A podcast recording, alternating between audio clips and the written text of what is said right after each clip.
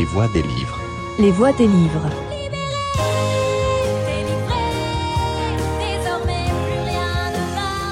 Les voix des livres. Suara suara buku. Attends, je lance comme ça, puis ça, ça déroule. Là, il est bien. Oh, il est fort. Je baisse, comme ça on aura moins de bruit de fond. Même si c'est bien, le bruit de fond. Euh, Qu'est-ce que je fais? Je, je présente un tout petit peu, après je te laisse te présenter.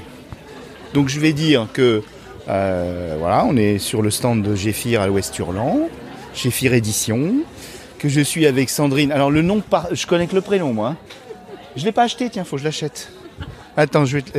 Anacalypse. Donc Sandrine Scardigli, c'est ça? Voilà. Ouais, je m'entraîne un peu avant. ouais, ouais. Je vais tout garder. Sandrine Scardigli, euh, donc euh, libraire à Redon. J'ai le droit de le dire, c'est pas secret. Et première question. Libraire général ou libraire d'imaginaire à Redon C'est pas bien grand. La librairie est une librairie généraliste qui vient d'ouvrir une librairie jeunesse dans la Grande Rue de Redon.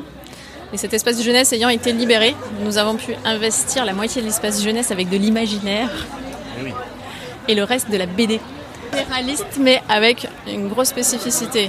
Librairie jeunesse et un gros pôle BD et imaginaire. Donc dans, la- dans le même établissement? Donc alors Géphir, Géphir, euh, je vais juste dire deux minutes euh, que je suis tombé fan. Je suis tombé fan de cette maison d'édition et ça fait partie de bah, d'une petite euh, volonté personnelle de mettre en avis, en avant, mettre en avis aussi les gens qui participent à la diffusion. Euh, à ce que les auteurs se sentent bien et tout ça, et euh, surtout les indépendants, parce que déjà, un, vous êtes plus disponible, et puis euh, vous n'avez pas de langue de bois, vous êtes libre, et ça c'est beau. Et euh, donc je suis arrivé grâce à Stéphane Dessienne, que qu'on a interviewé il y a quelques temps dans, dans, dans le même podcast, et, et chez Manaï Plasma, c'est publié dans les deux podcasts. Et donc après j'ai découvert d'autres autrices, il y a beaucoup d'autrices, Oui, alors le choix n'est pas fait en fonction du sexe biologique de la personne ni de- des chromosomes euh, acquis. Le choix s'est fait en, fonction des thématiques des textes. Et la plus, toutes les personnes qui sont publiées jusqu'à présent sont des personnes que je suivais euh, depuis longtemps via le forum Cocyclique.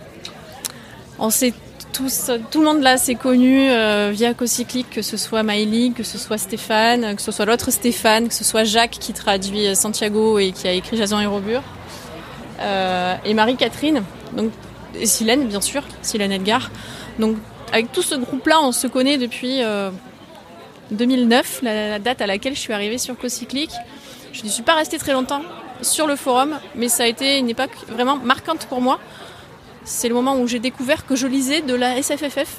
Ah oui, et donc avant, euh, il n'y avait pas, c'était la littérature tout simplement.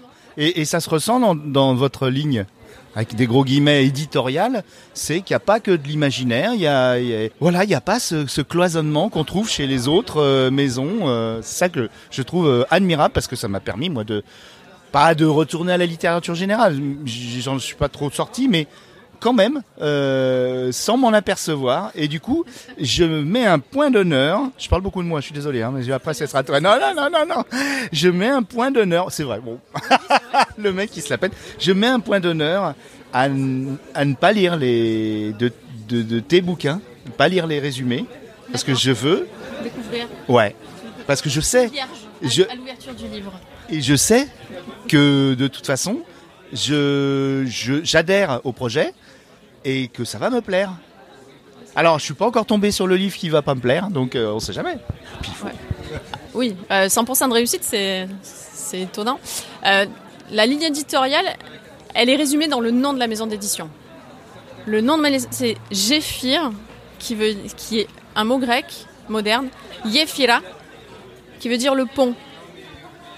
Et donc l'idée, c'est vraiment de créer du lien et d'avoir des textes dans lesquels il y a du lien, euh, de l'humanisme, du social, du politique au sens euh, vie de la cité, à plus ou moins petite dose, ou plus ou moins grosse dose. Oui, c'est pas des livres euh, foncièrement militants. C'est des propositions. Non, non, franchement, oui, il faut là, là, il faut plus intellectualiser le texte pour aller jusqu'à là. hein. Oui, mais c'était une, volonté aussi. On n'est pas une maison d'édition d'essais politiques non plus, ni de romans ouvertement euh, militants au sens partisan du terme. On aime bien hein, ce qui est modéré et subtil aussi avec. euh, alors je dis on pas parce que je parle de moi à la troisième personne du singulier, c'est parce qu'on est deux à gérer la maison d'édition. Euh, Paul Kosker qui s'occupe de toute la création des couvertures, des maquettes, euh, l'identité visuelle de Géphir, c'est Paul. Et moi je m'occupe de la partie texte et la partie commerciale.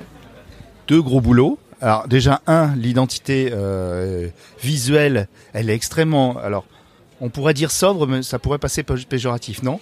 Ou minimaliste aussi, je trouve ça péjoratif. Non, euh, élégante.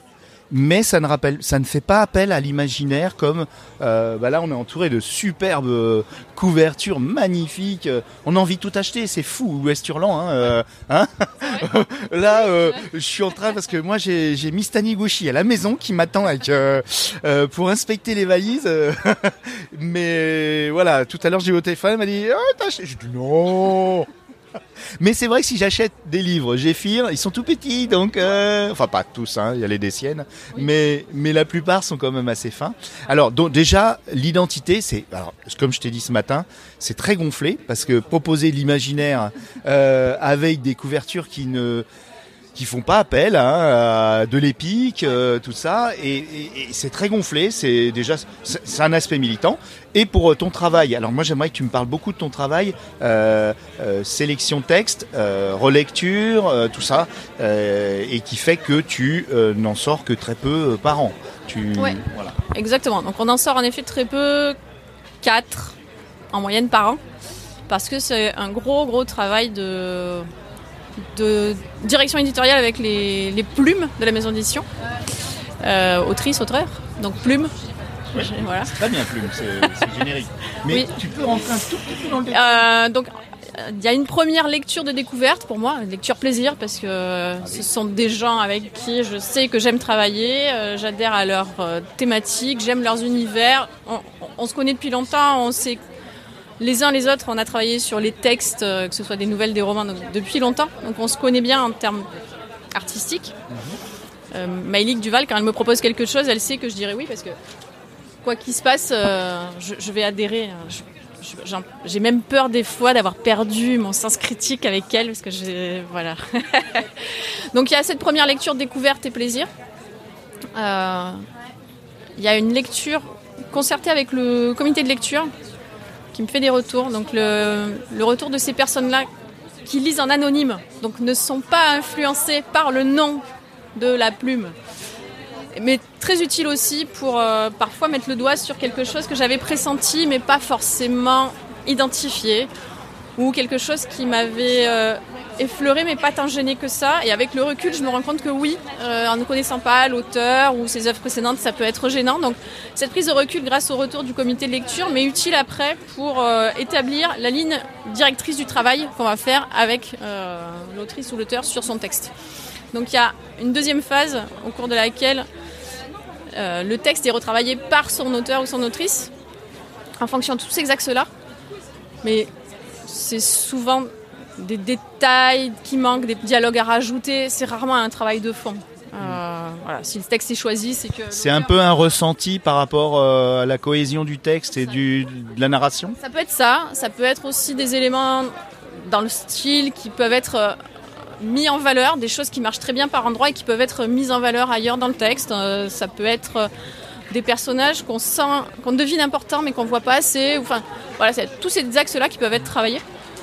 Donc ça, c'est la deuxième phase, c'est l'auteur ou l'autrice qui bosse. Et ensuite commencent les échanges réguliers, les allers-retours. On peut faire deux, trois allers-retours ensemble où euh, on travaille euh, avec un suivi de, de commentaires dans le même fichier, où euh, les auteurs découvrent mes impressions de lecture, mes propositions de correction, euh, et on se répond comme ça trois, quatre fois jusqu'à établir, se dire là c'est bon, on arrête, on met le texte en maquette, et là il y a de nouveau au moins de ma part de relecture, de la part de l'auteur, au moins une relecture, voire une dernière validation avant d'arriver à l'envoi à l'imprimeur. C'est pour ça que ça prend beaucoup de temps. Oui, là, euh, un ouvrage comme par exemple euh, le.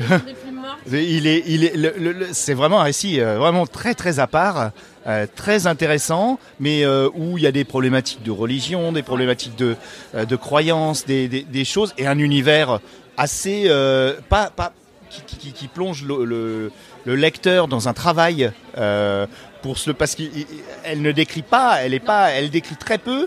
et c'est très intéressant. Mais ce livre-là, d'après tout ce que tu me dis, j'y vois au moins, euh, allez, euh, au moins six mois de travail. Alors, c'est à peu près ça, en effet. Euh, on a démarré, euh, oui, c'est ça, en septembre pour une sortie en mars. Et encore, on est allé un peu vite, sachant que initialement, ce roman a eu une forme antérieure, publiée aux éditions Griffe d'encre. Ça s'appelait L'après-Dieu, et c'était une novella. J'avais été dans les bêta-lecteurs, euh, les bêta-lectrices de My League au niveau du forum co-cyclique avant même la parution chez Griffe d'encre. Donc j'avais suivi toutes les étapes de ce texte. Je l'aimais beaucoup, mais je trouvais qu'il y avait vraiment des passages qu'elle pouvait développer. Donc quand elle a récupéré de ses droits après la fin triste de Griffe d'encre, je lui ai dit, bah, nous on se lance avec Paul pour une maison d'édition. Je voudrais bien, euh, je voudrais bien. Déjà, à deux conditions, il faut que tu enfin il faut que tu étoffes et il faut qu'on change le titre. Voilà, parce qu'en réétoffant, elle changeait aussi toute la structure de son livre. Et ça n'était plus le même euh, roman. L'univers de base est le même, mais ce n'est plus le même roman. Même la fin a été changée. Donc, euh, mm. Et là arrive le premier problème technique. Elle n'avait plus ses fichiers. Et on n'arrivait pas à trouver, à contacter qui que ce soit de l'ancienne maison d'édition. Donc j'avais mon exemplaire de l'après-dieu. J'ai pris mon clavier, mon exemplaire de l'après-dieu, et j'ai tout retapé. Ah oui, alors j'ai pris le bon exemple là pour le coup. hein. Mais c'était pas le premier publié Si. par. Si, Si, d'accord. les deux premiers, c'est La légende des plumes mortes et euh, la traduction de Santiago Eximeno, Fra- Fragment de fleurs aux pétales cramoisis. Donc, ce sont les deux premiers qui datent de mars 2018, ceux-là. C'est fou. Et euh, j'espère que les, les, au- les auditoristes euh, vont goûter ce, ce- cette rentrée dans le. Mais après, il y a la distribution. Euh, on va aller euh, sur la distribution, euh, même si on n'a pas évoqué tout le travail. voilà, après l'impression, tout ça, bon, on va pas rentrer dans les détails techniques. Mais la distribution, il y a la librairie, il y a le site internet. Euh, au niveau com, com et distribution, comment vous vous y prenez en tant qu'éditeur indépendant euh, Ben, on prend euh, son petit chariot à roulettes que tu vois rangé derrière nous, là. que- Pour faire les courses, là euh, Voilà, c'est un gros chariot à course avec euh, deux fois des triples roulettes. C'est très important pour monter et descendre les marches d'escalier dans les gares. et puis, on va voir les libraires. donc, j'avais un. Je connaissais certains libraires en Normandie pour avoir travaillé là-bas. Je me suis appuyée sur le réseau de libraires que je connaissais. Donc, la Normandie, parce que j'avais été ancienne formatrice de libraire là-bas. Euh, à Nantes, j'avais commencé un peu à connaître des personnes via les utopiales, donc j'avais découvert les, les libraires via les utopiales, puis je suis quand même bonne cliente des librairies. Euh, et Rennes, pareil, en allant euh, me présenter, en prenant mon courage à deux mains, en appelant les gens, en me présentant, et puis c'est parti quoi. Donc on est présent sur une, euh, de façon régulière sur à peu près une trentaine de librairies. Euh, donc j'ai cité hein, Nantes, Rennes, euh, que, Saint-Nazaire. que tu livres toi-même, Oui, que je livre moi-même. ça fait du, du, du kilomètre. Du hein. train, ça fait du train, ouais. Oui, Euh, sauf la Normandie, mais euh, C'est bien, bilan carbone plutôt pas mal. on essaye. Alors, on a dit qu'on n'évoquait pas l'impression, mais ça rentre aussi en compte. Alors évoquons-le puisque Ouais. c'est Oui, oui, c'est vertueux dans le sens où on a décidé de travailler avec une imprimerie qui est en Vendée, qui est certifiée. Alors, elle a je ne sais plus combien de certifications en termes environnemental, social. euh. L'idée, c'était de travailler avec euh, une imprimerie qui traitait bien aussi les gens avec qui euh, elle travaille et avec ses- qui traitait bien ses salariés. Oui, il y a la dimension aussi de le- sociale. ouais. Voilà, le livre, c'est le livre qu'on tient dans ses mains et qu'on lit. C'est le résultat de la somme de travail de énormément de personnes. Et on voulait pas que, c'est pour ça qu'on parle dans la chaîne du livre, et on voulait pas qu'un maillon de la chaîne soit maltraité et que notre livre résulte de la maltraitance de certains maillons. Euh, donc on travaille avec une imprimerie qui nous suit depuis le début, qui est en Vendée, qui s'appelle Offset 5. Et dernièrement, on a retravaillé avec eux tout le choix de nos papiers, toujours dans une démarche euh, de diminution de notre bilan carbone. Sur nos petits livres de poche, jusqu'à présent, on avait un pelliculage qui rend le livre peu fragile, euh, qui résiste, vous permet de cuisiner si vous voulez en lisant nos livres de poche. Mais euh, le pelliculage, c'est quand même du plastique, c'est très polluant en termes de fabrication, de conception. Donc on a décidé de changer nos papiers. euh, tous nos livres désormais, poche et grand format, à partir de cette année, auront une nouvelle couverture avec un nouveau papier. Ça va demander un peu de délicatesse de votre part, mais euh, on pollue moins. De toute façon, en dehors de la bibliothèque et de la table de chevet. euh, Voilà, bah, ça peut être euh, genre, euh, moi je lis en mangeant, donc euh, Ah, c'est autre voilà. chose. Ah, attention. Alors, euh, chers auditeuristes, Géphir, on ne lit pas en mangeant des bolognaises. Voilà, faut le savoir. Hein faut, je ne sais pas ce qu'il faut manger, et puis pas avoir les doigts gras, c'est compliqué. Oui, alors par contre, on peut les lire plein de fois parce qu'ils sont cousus. Ouais. Les pages ne Pas collé, pas collé. Voilà, les pages ne se décollent pas. Donc le bilan carbone, oui, c'est, ça fait partie de notre euh, réflexion d'ensemble. Et si vous avez des idées, on est preneurs. Non, non, il y a bilan euh, beau, belle valeur, belle ligne éditoriale, euh, un choix euh, qui commence à être euh, intéressant. Notre 20e. Oui, 20e. Alors, le, le 20e, donc elle me le désigne, je vais vous le décrire. C'est Alexandra Fraisse, que je, que je n'ai pas lu encore, hein, que j'ai acheté. Euh, Noémie dans la brume, c'est un, c'est un tout petit, tout petit livre, là, tout mignon. Et euh, elle me l'a un pitché, comme on dit, là, comme, oui, les, comme les, petites, les petites brioches. Et, euh, et voilà, donc...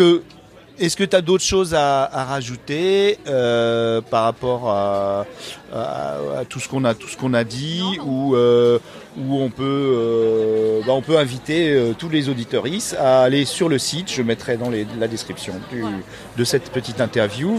Euh, et puis vous avez, c'est vous qui avez été à l'origine aussi de du, du projet Marmite et micro-ondes ou c'était alors que- je me souviens plus parce que j'y ai participé mais je Alors oui, Marmite et micro-ondes. J'ai été contactée initialement par les deux anthologistes pour pro- proposer un texte. Olivier Gechter et Vincent Corlet, des amis de l'émission. Oui. Et avec Vincent et Olivier, on se connaît aussi depuis bien longtemps. J'avais participé avec eux à plusieurs projets complètement fous, euh, genre la microphéméride et autres euh, folies littéraires. Et initialement, pour Marmite et Micro-ondes, ils m'ont proposé de faire partie des, des personnes éditées dans l'anthologie. Ah. Parce que eux aussi. Elle, oui, elle fait tout, je sais pas, elle ne dort pas. Voilà, c'est tout. C'est un problème, oui. Euh, et puis très vite, la maison d'édition avec laquelle le projet était initié leur a dit qu'elle ne pouvait pas assurer le, le projet, qu'elle souhaitait l'annuler. Et donc, ils m'ont sollicité une deuxième fois en tant qu'éditrice. D'où j'ai quand même réussi à glisser un texte à moi dans l'anthologie. Ouais. Euh, Du favoritisme, hein Non. Non, non, ils sont tous bien les textes. Et alors, marmite et micro-ondes, euh, j'avais dit qu'on avait fini, mais on, finalement, on n'a pas fini parce qu'on a tout le temps des choses à se raconter. ouais, non, non, non, on va. Je pense qu'on est. Oh, oh, on a quoi euh, Non, non, non, on n'embête pas trop les gens, 18 minutes, ça va. Donc, Marmite et micro-ondes, c'est un- une anthologie euh, dédiée à l'imaginaire. Il n'y a que de l'imaginaire? Oui, il n'y a Oui, que de l'imaginaire. que l'imaginaire, avec des textes qui ont euh, en fond ou en sujet la gastronomie, euh, souvent en sujet, et euh, on peut trouver des histoires sur des, des pizzas extraordinaires livrées par drone. Voilà, vous voyez un peu le genre. Il y a beaucoup d'humour. Et puis quand on, il en reste encore des. Il y a un autre livre. Il en reste 10. à l'émission Kitchenette. C'est un livre de recettes qui est euh, euh, succulent et truculent, si j'osais. Donc, euh, et qui a été écrit par Olivier Gechter et Franck Arif. Et donc, avec des recettes, il y a des. Voilà, c'est un truc de fou. C'est des vraies recettes, mais avec des textes. hilarants, hilarants. Donc on rigole et en plus on se fait bien manger. Et puis c'est simple surtout. C'est des recettes extrêmement simples. Donc les deux ouvrages étaient vendus en même temps. Maintenant il en reste 10. Dépêchez-vous. Est-ce que tu fais des réimpressions euh, On a fait déjà un premier retirage du premier tome de Toxique. de Stéphane de Sienne De Sienne, on était arrivé au bout du de la saison 1 ou tous les volumes premier volume de la saison 1. D'accord. C'est souvent le premier qui se vend le plus vite. Donc il a fallu réimprimer pour pouvoir. C'est une super nouvelle. Oui, c'est une super nouvelle, on était très contents. On arrive tout au bout donc euh, de Marmite et Micro-ondes. C'est compliqué, une réédition d'anthologie euh, à réfléchir. On arrive au bout du livre de Sylane Edgar, Ce caillou dans ma chaussure. magnifique. euh, alors là, c'est la littérature générale. C'est un témoignage euh, d'une un enseignante, Nicolas. Nicolas, enseignant. Non, parce que je pense à l'auteur. Alors, Euh, parce que c'est autobiographique. C'est très inspiré, mais ça n'est pas, comme la fiction peut être nourrie de notre réalité. Voilà, ça n'est pas une autobiographie dans le sens où ce n'est pas exactement ce qu'elle a vécu. mais c'est ancré dans le réel. Donc c'est euh, la découverte par un, un professeur d'un élève. Euh, euh, comment dire exilé exilé parce que moi j'aime pas le terme réfugié personnellement exilé et qui voilà c'est mais ouh, ça m'a bouleversé Oui, euh, il y a une version euh, plus fantasy je crois alors, de la même histoire, enfin, elle s'est inspirée de la même histoire pour écrire, c'est publié chez Scrineo, ce ce qui est très bien aussi. Voilà, peut-être. Euh, euh, ça s'appelle. euh, J'ai honte, Silène, si tu écoutes, ne m'en veux pas. Pour un sourire, c'est pour un sourire de Milad. Pour un sourire de Milad. Et donc on prend la même thématique, à savoir l'accueil d'un jeune mineur isolé en France, vu dans le milieu scolaire. Dans ce caillou dans ma chaussure, c'est vu du côté du professeur qui lui donne des cours de français. Et dans Pour un sourire de Milad, c'est euh, la vision qu'en a une de ses camarades de classe qui petit à petit va se nouer, va se prendre d'affection pour lui. Parce que Milad est arrivé en France avec son histoire et ses fantômes. Et c'est là qu'intervient l'élément fantastique. Voilà. ah mais c'est passionnant je, je sais qu'elle est en signature Elle est en signature, elle est invitée officielle. Et si, je sais pas s'il y aura Milad là-bas, mais euh, j'ai qu'une envie, c'est d'arrêter tout de suite et d'aller euh, vite acheter. euh. bah, merci de, de ton accueil. Euh, C'était, je pense, drôlement intéressant. Et voilà, de, de, de parler avec un éditeur et de voir dans la chaîne du livre euh, tout le travail qui est fait aussi euh, pour les auteurs. Ils ont l'air heureux euh, chez Géphir. Ouais, j'espère, j'espère, ça me fait Et plaisir. une dernière question. Une dernière question, parce que j'allais l'oublier, euh, parce que là on parle donc d'un euh, de d'auteurs bien connus du forum et tout ça, donc des gens que que tu connais déjà euh, pas mal. Est-ce que ah voilà, alors voilà c'est la question. Est-ce que euh, comment tu, tu tu vas aller chercher un nouvel auteur? Alors là, tout de suite, comme on publie peu et qu'on a déjà plein de projets avec les personnes que je connais, je- on ne va pas chercher de nouvelles plumes. C'est eux qui viennent, qui proposent. Pour le moment, ouais, bah, EL. E, EL, enfin voilà, c'est. Pour le moment, on reste. euh, Avec Alexandra Fraisse. ah, avec Alexandra. Anecdote. Avec Alexandra. Alexandra a proposé son texte euh, à Géphir parce qu'elle avait lu les textes de Maëlig et qu'elle sentait qu'il y avait quelque chose de commun dans leur thématique et dans la façon de les aborder. Et moi, je l'ai. Elle m'en avait parlé. Notre planning était plein. Je voyais pas où on pouvait le caser. Je voulais pas trop m'engager. Et finalement, je suis tombée sur son manuscrit. C'est un ami à elle qui m'a dit bah, Moi, je l'ai imprimé. euh, Si tu veux y jeter un œil. Et je suis tombée dedans et je n'ai pas réussi à le lâcher. J'ai eu un coup de cœur. Et ça s'est fait comme ça, vraiment sur, euh, sur cette affinité, en fait. Et l'envie de travailler avec elle. C'est beau, c'est des, des, des coups de foudre euh, culturels. Mm, exactement, ça, marche par coup de foudre. ouais. Bon, si vous n'avez pas euh, les larmes aux yeux comme moi là, là tout de suite, euh, je n'y comprends rien. Vous n'avez pas de cœur. euh, n'écoutez, n'écoutez plus ces podcasts. non, non, non, c'est vraiment, c'est vraiment super. Bah, merci beaucoup. Là, c'est, là, pour de bon, je te laisse tranquille. Je vais acheter encore un livre, Mr. Negoshi. euh, non, je lui dirai pas d'écouter. Merci à toi. Et puis venez nous rencontrer en festival. Ça fait toujours plaisir de voir les gens en vrai. Ah oui, oui, c'est vrai que c'est complètement différent. Et, et en fait, j'ai contacté euh, Sandrine parce que euh, quand on reçoit les colis de Géphir, il y a tellement de gentillesse, d'un petit mot, une carte de, Noël, euh, carrément les, livres emballés comme des cadeaux. Voilà, on sent pas, on sent de la famille euh, comme un cousin lointain qui reçoit son cadeau de Noël. Donc euh, des éditeurs comme ça, bah il y en a plein, c'est vrai, hein, mais je suis tombé voilà là-dessus euh, par hasard et et puis voilà. Allez hop, on coupe parce que j'ai une carte bleue à.